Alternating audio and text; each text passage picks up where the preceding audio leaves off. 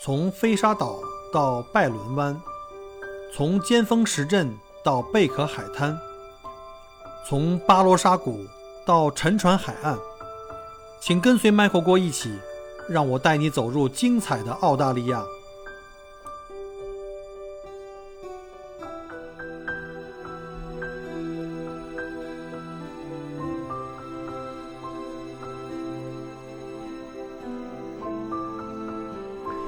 各位听友，大家好，欢迎再次收听我的节目啊！今天是二零二一年四月二十二号，星期四，墨尔本时间晚上九点十八分啊。这个时候为什么强调一下这个时间呢？因为刚刚啊，呃，我们那群里啊，墨尔本一群啊，墨尔本一群又开始展开了热烈的讨论。一帮准备登陆的和一帮已经登陆的妈妈爸爸们正在讨论着孩子们选学校的问题。我的妈呀！我一进去一看啊。我以为我进错群了，什么情况？这就到了哪个鸡娃的群啊？所以，所以本来今天这个节目啊，不是这话题，嗯，但是呢，因为看他们这个各种的焦虑啊，什么报学校啊，提前报名啊，什么 AES 啊，什么选校区啊，什么住进那个什么什么校区的那个房子怎么怎么地啊，哎呀，简直了，哎，好吧，那今天呢，我就因为这话题啊，就就临时更改一下，把。最近我呢，这个一点小心得啊，一点小心得，也是因为跟这个陪着陆老师每天啊晚饭都追剧啊。你想这个从疫情以后基本上封城了，或者是这个海关也不开嘛，这小郭每天自由时间很多啊。其实其实也不是，每天还有各种干的活干的，就每天晚上没地儿去啊，这边夜生活也没有地儿去，然后只好陪着这个陆老师啊，每天晚餐的时候各种追剧啊。那小郭子肯定自然得侍奉在娘娘左右啊，对吧？这有时候追美剧，有时候国产剧，风格各异。反正赶上我爱看的，那肯定是一起奋力直追啊。包括之前看了一个那个英剧，正好看到一半的时候，哎，女王她老公走了，这个这个我们这一悲痛啊，暂时把那剧先停了，然后那个过两天再看啊。然后呢？看国产剧呢，那我就有的时候就可能心不在焉啊，就不爱看，无所谓，我就一边边刷手机，一边陪领导呢，一边回复这个咱们群里的网友啊，各种问题，这两不耽误。呃，最近啊，我陪领导看一部剧，正好跟我们今天群里聊的这个话题一模一样啊。这个片儿啊，叫名字叫做《小舍得》，我不知道各位有没有看的啊，就是有看过的可能会有共鸣，那没看过的啊，呃，不看也罢，我估计看了以后。太心酸，你们会有很多的共鸣，尤其是家里有这个学龄娃的。首先说这个演员的演技，因为我一般看戏啊，就是如果他这个内容一般啊，有时候这个内容也比较扯的话，都无所谓。关键这演员的演技啊，这剧本剧情逻辑啊，人性这东西都得必须在在线。这片儿我觉得还可以啊，基本上还可以，尤其是几个演员我都比较喜欢。而且呢，这个话题又是最近特别热门的，这个引起共鸣的很多的这种内卷啊、鸡娃的这种话题。所以呢，我跟陆老师就开始可劲儿的追吧。随着这个剧情的推进啊，反正我看了大概有十六七集了已经。然后这个片中展现的这个当下的这个国内我们这个教育环境啊，从老人到孩子基本上无不焦虑，呃，真是越看越令人窒息啊！我说实话，我是当做这个恐怖片看的，越看这后背越发凉。当时就觉得幸亏啊，幸亏我这当年把这逃脱了啊。虽然这么说起来有点不厚道啊，好像是有点这个非常凡尔赛的在庆幸自己不用搅进这种鸡娃的怪圈之中。呃，这小舍得这个剧啊，就是故事特简单啊，就围绕着一个什么再婚重组家庭展开。然后呢，有一对这个半路的姐妹啊，维持着这种表面的和谐，私底下连带着孩子都是这个明争暗斗的。这蒋欣啊，蒋欣饰演的这个田雨岚是个典型的鸡娃妈妈。这蒋欣，我这个演员我挺喜欢的。她之前我看过一部片叫做那个《欢乐颂》啊，虽然那个片儿特别很多东西特别，哎，就是太假啊，但是这个演员还是可圈可点的。尤其是这个田雨岚，我觉得比那个那前几个那个所谓的腕儿强太多了，太假。那几个我就不说了，就这个这个蒋欣演的还是不错的。她就演一个鸡娃妈妈啊。就是把成绩高于一切，然后各种的手段啊，各种的心机，一心就想让这孩子啊，就是考入他当地的一个一个民办的一个名校，叫翰林中学，好像是叫。这口头禅对着孩子就老是说啊，我都是为了你好。这一说，说实话哈，很像这个俊俊小的时候我经常说的话。然后另一个呢，也是一个不错的演员哈，宋佳。宋佳演的这个南丽啊，她是一个典型的素鸡妈妈。什么叫素鸡呢？就是不去鸡娃了，基本上佛系的。他就比较哎所谓的这个注重素质教育，希望孩子们呢快乐成长，多才多艺。但是教育大环境根本不允许你孩子快乐教育了，怎么办？别人的孩子都抢跑在那儿补习了，南丽的女儿还在原地呢，啊，就显得就成绩就老垫底儿嘛，就整个一个渣娃了变成。孩子想快乐也快乐不起来了，然后在班里呢老是这个被被鄙视，对吧？所以呢搞到这个最后，这素鸡妈妈也坐不住了，就被迫裹挟着就进入了这补习班啊，加入了小升初的这个内卷大军。逐渐向各类的这个素鸡也，不是素鸡，荤鸡们靠拢，就是对那些鸡娃比较厉害的妈妈。剧情就是从这原生家庭啊，到处补习班上去，然后那个攀比，反正就是反映了各种这个现在当下的这种社会现实啊。相信呢，呃，听友们听了以后能够引发不少的这个共鸣。小舍得这部剧啊。比较深入的探讨了课外教育的这个话题，展现了当下教育这个，尤其早期教育的这种焦虑跟困境。呃，我记得剧中有一个桥段啊，就有一小孩三岁就能说一口流利的啊伦敦腔的英语。据说原因是因为这孩子呢，从八个月开始，这个妈妈就给请来了一个英国啊英国人做外教，就要从根儿上培养成这个双语母语。剧中与孩子对话这这个南丽啊，简直是吃惊的不行啊，觉得不可思议。现实中就算没这么夸张，但是说实话，当你看着别人家孩子一两岁就开始学英语啊，两三岁就开始学数学，你说你的孩子还那儿天天的傻开心的玩，你说你能安心吗？而剧中这个钟老师，呃，就是那个补课那挺挺牛的那老师，他就是课外教育的这个代表，他与代表着学校教育的张老师，就这张老师就是。哎，怎么说？他们俩是这个男女朋友关系啊？哎，对了，这张老师这演员我忘了叫叫什么名了。这张老师长得特别像铃木保奈美，哎，大家有没有印象？这又暴露年龄了，就是那《东京爱情故事》里那个赤名莉香那个演员啊，铃木保奈美特别像，大家有没有认识的？呃，这个他们俩呀，其实就是不同的一个教育的一个观念的冲突的一个代表。这钟老师就这男的呀，特别强调应试啊，注重这个考试排名。这张老师呢？讲究的是更多的教育的公平，呃，选择这个课外辅导的家长啊，明知道应试教育的这种这种环境并不好，并不健康，对了孩子发展，但是为了孩子学习成绩，因为毕竟我们这个社会是以成绩来论英雄，对吧？来决定你的升学，决定你将来的就业，所以呢，所有家长还是会怎么样趋之若鹜，啊，所以过度的课外。教育啊，补习啊，这不是一个单方面的问题，而是涉及到整个社会所有人的问题，一个社会问题。呃，就特别像这个剧中的两个比较和稀泥的爸爸啊，就这俩小孩的爸爸，在一段聊天里反映的一段内容，就是所谓的这个电影院效应。什么叫电影院效应呢？就是大家一起安安静静的坐在电影院里看电影，对吧？本来大家可以一起坐着那儿好好的看，可是呢，前排偏偏有人要站起来。你说你站起来一个，然后两个，越来越多，三四个。你说后面的人被你挡住了，那他们也不得不被迫站起来，对吧？甚至呢，后来站着站着都不都不甘心了，所有人都开始什么，甚至踩凳子、爬梯子，各种的都要站得高看得远嘛。你说这这讽刺的东西是不是挺有意思的？就是你其实你站着看，不是也看的同一场电影吗？没有比你坐着看的时候多了什么情节，或者是更加精彩，只不过你自己站着更累了。但是大家都这么搞，那谁敢坐那儿看呢？你坐着就看不着了呀。所以呢，电影都被站起来的人给挡住了，你所有坐的人都不得不心焦，不得不加入这场内卷。我喝口水啊，这个心让心平静一下。按理说呀，其实你就就像我吧，Michael 现在生活在澳洲，在国人看来，那你就对吧？都是国外那种所谓的快乐教育了，你完全摆脱了这种鸡娃的魔咒，那你可以舒舒服服的坐着看电影了。那你家俊女又挺争气的，对吧？你这老爸基本上算是躺着看电影了吧？哎，确实啊，我这不小心又开始 凡尔赛了。我现在每天晚上陪这个陆老师追剧，还基本上半躺着，吃着零食，喝着啤酒，这有点扯远了啊。还是说回来，你说那澳洲的生活的华人，他真的就不焦虑吗？他真的就能躺在那儿那么心安理得吗？我告诉你啊。说实话，真的没有。这补习焦虑、鸡娃焦虑，在华人世界中从来都没消失过。不管你在地球的哪个角落，只是程度上可能没有我们，对吧？这个天朝这些北上广大城市这么夸张，没那么没这么厉害，但是呢，一样是有。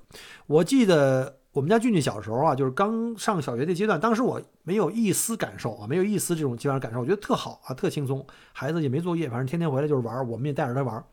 呃，我猜可能是因为当时啊，俊俊刚上小学的时候，基本上什么学校没几个华人。嗯，后来才开始有几个华人的啊，所以呢，西人的家长就是我们那帮就是老外，所谓老外，其实我们是老外啊，就是当地那个 local 这些呃的家长们啊，基本上对孩子都是放养型的。呃，要说重视的话，我估计他们可能更重视这个在体育运动方面和这个兴趣培养方面，可能更愿意去培养孩子，不太追这孩子回去写不写作业呀啥玩意儿的，这都人家不对这事儿没感觉，所以我当时也没有这种感受。所以你说那个大家都看电影都好好的坐着看，那我也能心安理得在那儿坐着看，对吧？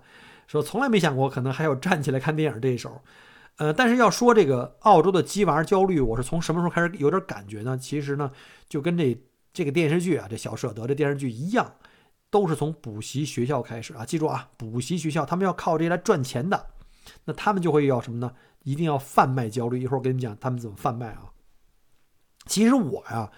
严格上讲，就算是一个非常佛系的一个素鸡家长，啊，这要不是这个俊俊没排上这个私立讲，就是就是私立学校这个名额呀，呃，准备试一试精英中学，我还真的迟钝的以为就是来了澳洲就基本上不用鸡娃了呢啊！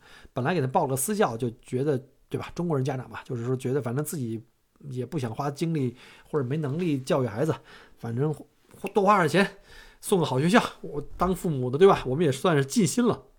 其实不是这么回事啊！这个教育，这个家长永远脱不了干系。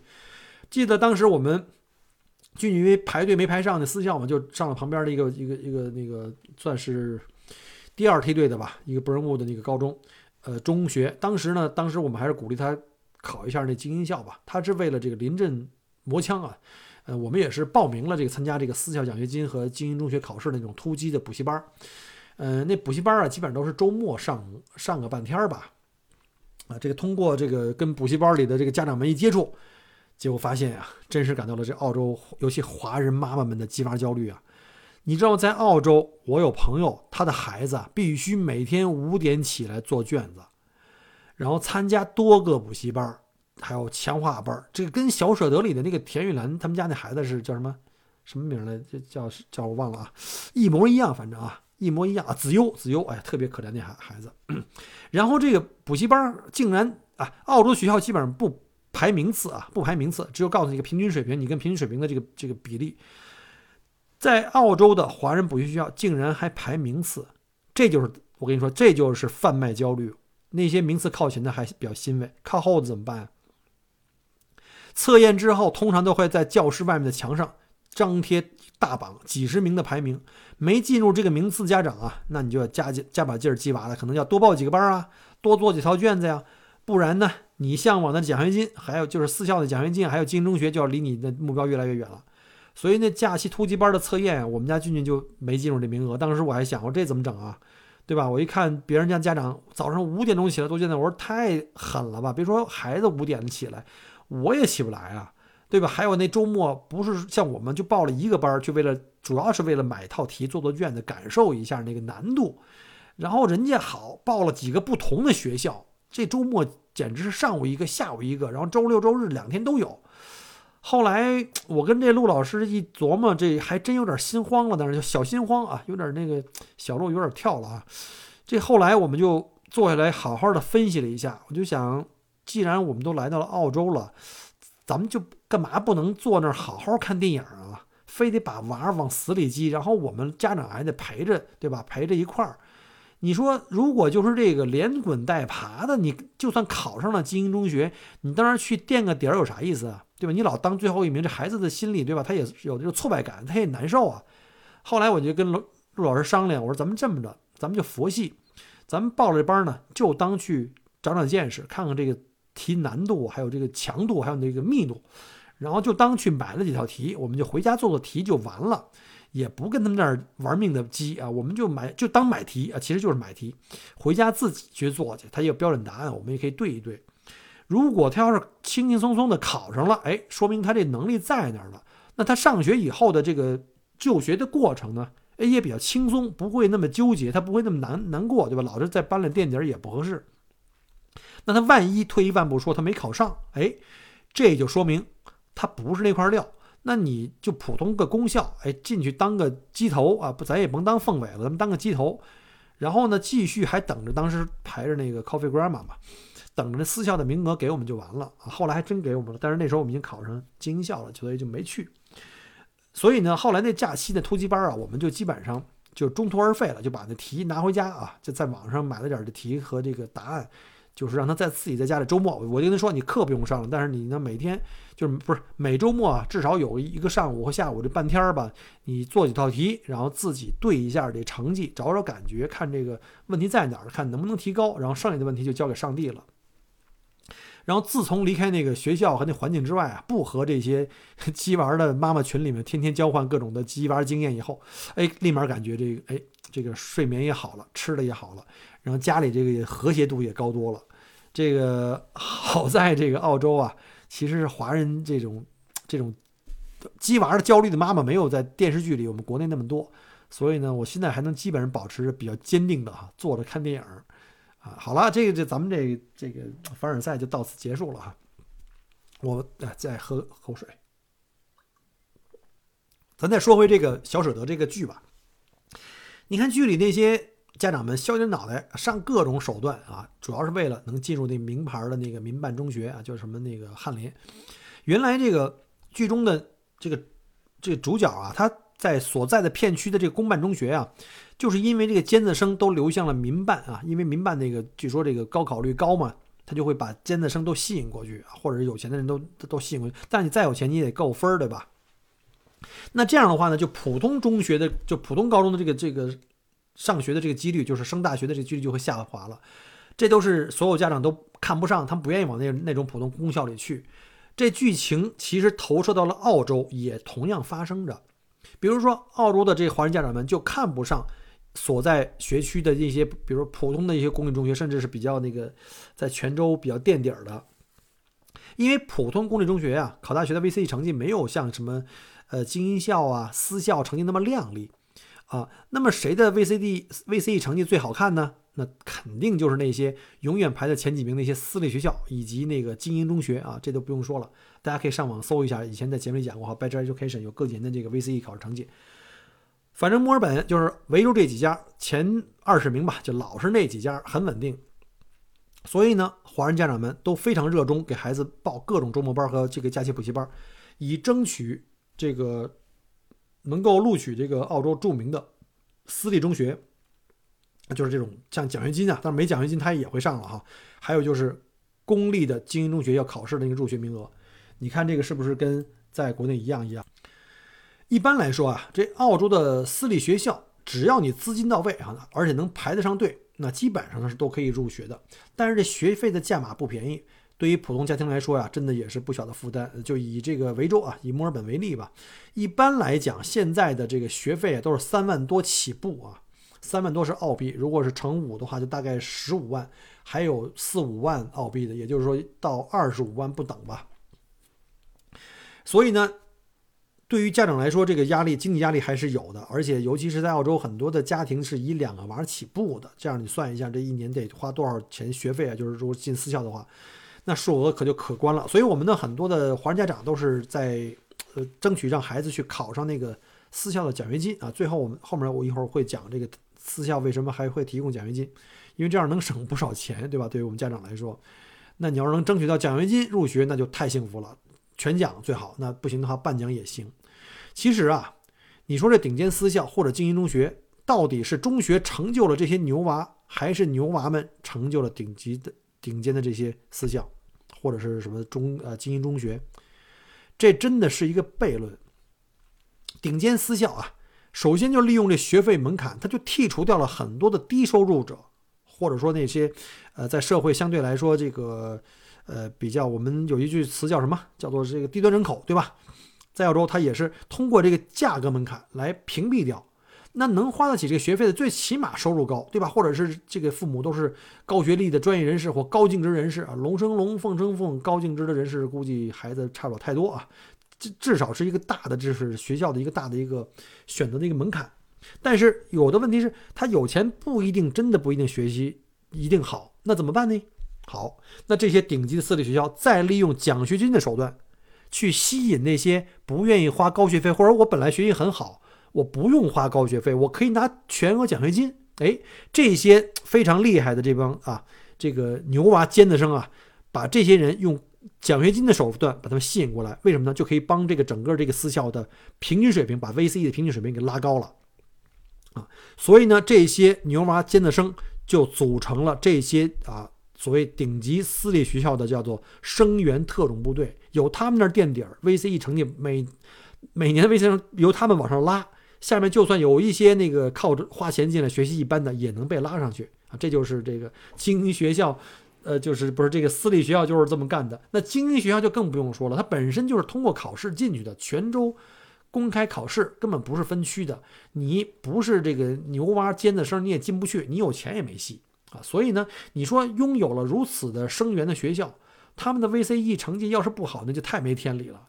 所以你说到底是牛娃啊成就了这个学校，或者是精英学校啊，或者是那私校，还是这些所谓的排名好的学校成就了牛娃呢？我觉得这是一个问号。可问题是，家长们并不这么想。不光是华人家长，什么印度人啊、韩国人啊，甚至一些 local 的这些所谓 local，就是指就是原生在澳洲的这些本地人啊，他们有很多其实还是以结果为论的，就是这学校哎特别好，分数高，那我们送进去，这教学质量是有保证的，毕竟是成绩是可以说话的嘛，可以量化的。那 VCE 成绩好的一定是牛校，我娃进去的就是变成牛娃了，对吧？我就。不管我的娃，他不看自己的孩子到底客观情况是怎么怎么样，只要我的孩子能进了那个牛校，就将来会早晚会成为牛娃。一般的家长都是这样的一个思维方式。那精英在精英中学啊，确实是这么个道理，因为你毕竟是考进去的。但是私立学校还真不一定啊，还真不一定。但是人家也就看准了你家长的这种心态吧，啊，就请等着你啊，提前好多年排队。我当时记得我们家孩子提前排队三年半、四年吧，三年多啊。然后还得上赶着给人家送钱，而澳洲的大多数的普通公立中学啊，因为这个私立中学跟精英学校都分走了，分流大部分的这个尖子生，所以呢，他们的生源就越发显得这个成绩普通，没啥亮点啊。所以呢，基本上稍微有点追求、有点经济实力家长啊，都是不太愿意去这些学校。呃，很多这种普通公立学校就陷入了这个生源上的恶性循环，越是没有好生源，成绩就好不了，成绩好不了呢，就。后面学生也不愿意上，对吧？嗯，好像当地老外也有的时候也并不太在意，就是一般我们是指一般的家庭啊，都是一般的考虑都是就近，可能只有像我们中国人这个跨区送娃这个特别的普遍啊。那个比如说像我现在住的这个学校吧，就是现在就住的这个 Robio 这个区，这个片区的中学的在维州的排名就非常不好了，就是属于是垫底儿了。这个跟我们原来在那个 w i l l e r s e l 的那个 w i l l e r s e l 中学也差不多。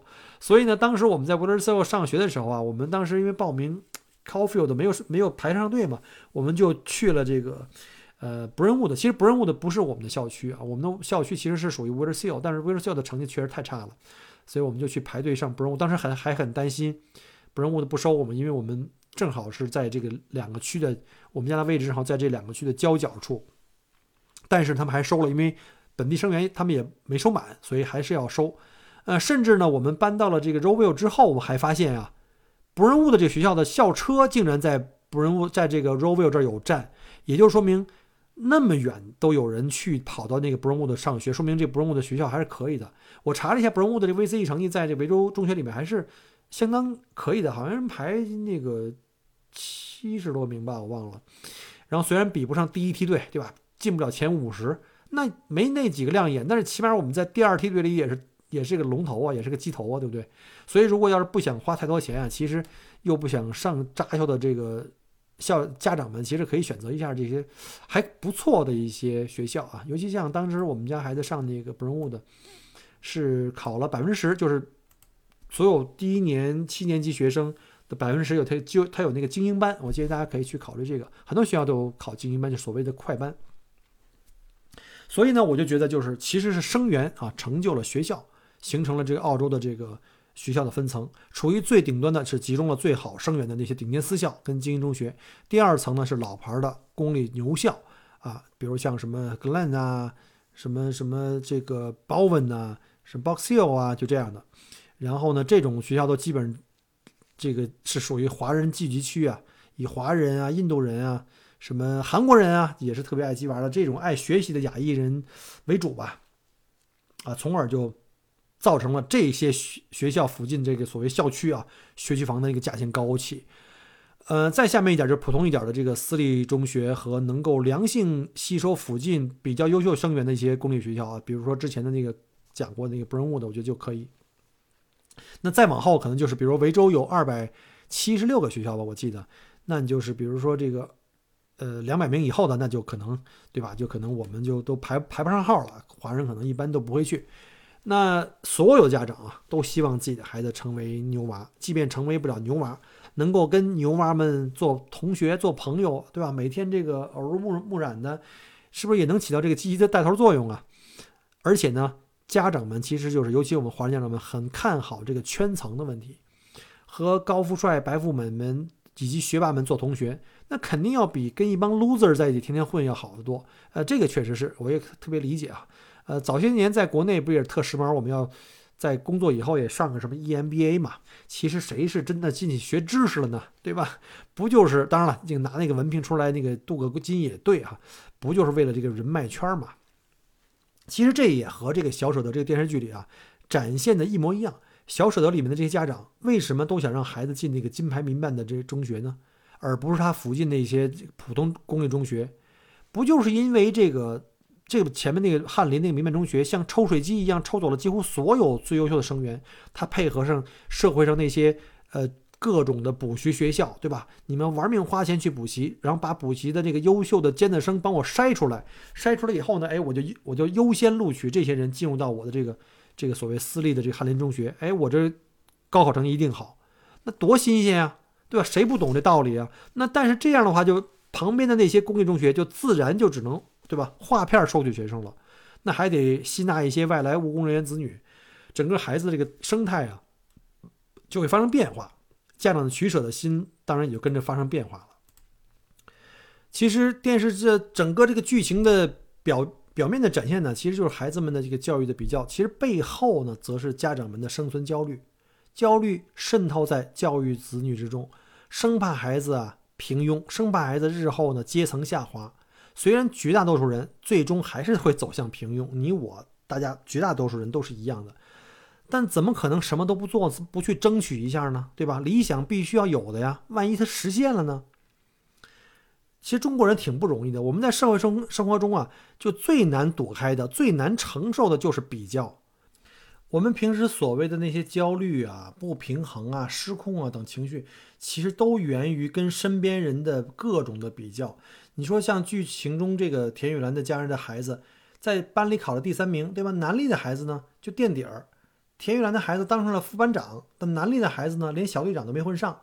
而片中的这个课外机构就是抓住了人们的这种心态，只有补习啊，反复的补习，只有抢跑才能立于不败之地。在攀比式的教育怪圈中，家长孩子在比较中是越来越焦虑。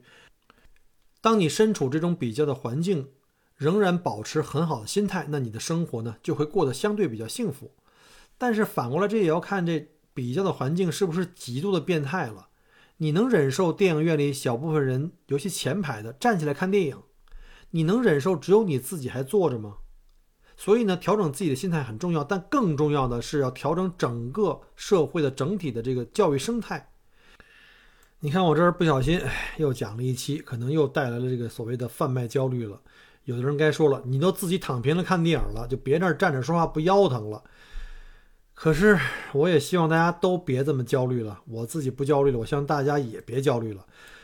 希望能从这个国家层面啊出台相应的一些政策的一些引导啊，同时全社会重视这个教育的本质问题，就别再让家长们跟孩子们一代一代的继续焦虑下去了。这才是我们和谐社会该有的样子，不是吗？今天呀，就讲这期，就主要就是因为刚刚从我们那个群里啊，看他们聊天聊这个学校的话题，尤其是这些来到了澳洲的家庭的这个家长们，咱就别带着这个祖国的这个鸡娃的惯性，继续让这个孩子们这儿焦虑了，让他们好好的、轻松的有一个快乐的一个童年吧，好吧？感谢各位收听我的节目，我们下期再见。感谢您关注和支持我的节目。除了音频节目，也欢迎您同时订阅“麦克郭聊澳洲”同名新浪微博和今日头条，以及同名微信公众号，里面有很多旅行、移民相关的资讯和攻略。如果您正在规划澳洲旅行、留学或移民，欢迎您加入我的听友群和移民交流群，有更多精彩在等着您。Michael 郭约您相聚在澳洲，我们不见不散。